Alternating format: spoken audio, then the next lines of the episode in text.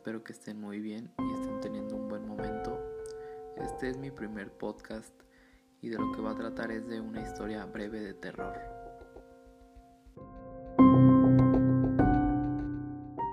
Esta historia sucedió hace seis años y comienza con que un día en la tarde noche aproximadamente 6, 7, 8 de la noche pasaba por este lugar llamado Tu Plaza. Todo empezaba mal y de hecho hasta el día de hoy es muy raro ya que en este negocio hay aproximadamente 50 locales para rentar, de los cuales nada más hay 4 o 5 locales rentados.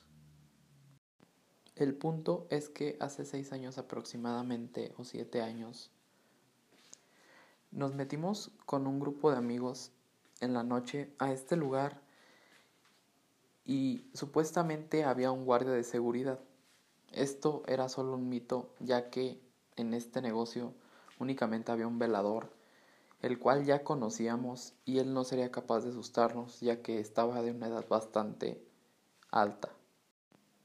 Este mismo día que nos metimos a investigar, descubrimos que todo era un mito, ya que una de mis amigas de nuestro grupo conocía al señor guardia y lo llamó por su nombre varias veces y nunca nos respondió. Al percatarnos que no estaba, lo que hicimos fue subir hasta la parte de arriba a ver si no había nadie, pero nos encontramos con la gran sorpresa de que ni siquiera el señor que estaba era el velador y ni siquiera era una persona con su edad parecida.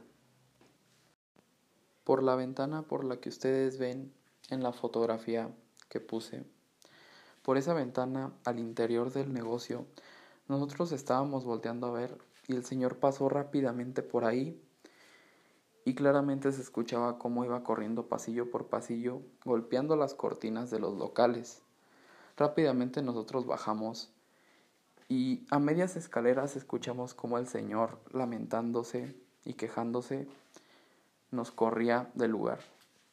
Para finalizar y concluir con esta historia, al terminar de bajar las escaleras, me dio muchísima curiosidad por asomarme a las escaleras y ver en la parte de arriba.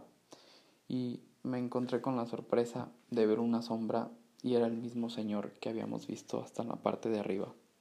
Rápidamente nos salimos, pero mi amiga como no me creyó me quería dejar ahí y me sujetó, pero me pude escabullir y me salí rápidamente.